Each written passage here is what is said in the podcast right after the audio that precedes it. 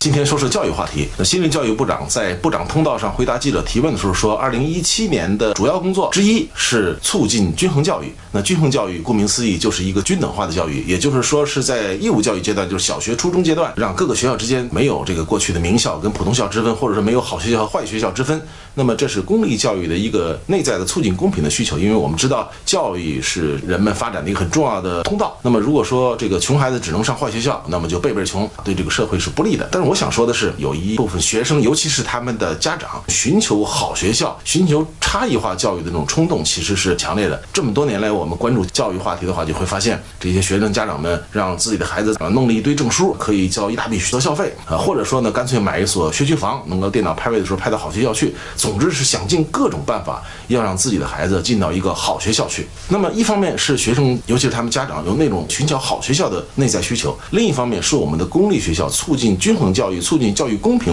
两者之间其实是有矛盾的。怎么解决？